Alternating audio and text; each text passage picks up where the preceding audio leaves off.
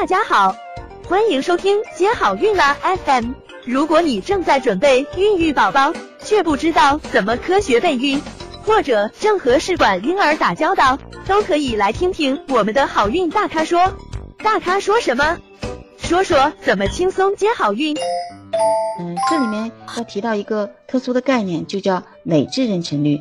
就是说，我们说做试管一次为什么没有成功？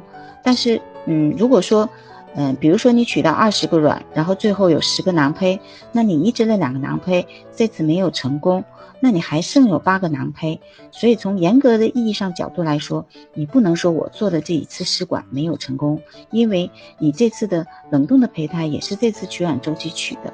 所以现在，嗯，有一个学术上有一个累计妊娠率。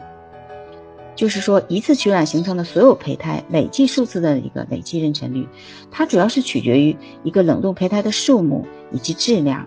嗯，如果是有冷冻胚胎的话，嗯，比如说，嗯，你这次失败了，那么在下次解冻之前，就要好好评估子宫和内膜的状况，排除输卵管积水的问题后，选择合适的时机移植。想了解更多备孕和试管的内容。可以在微信公众号搜索“接好运”，关注我们，接好运，让怀孕更容易。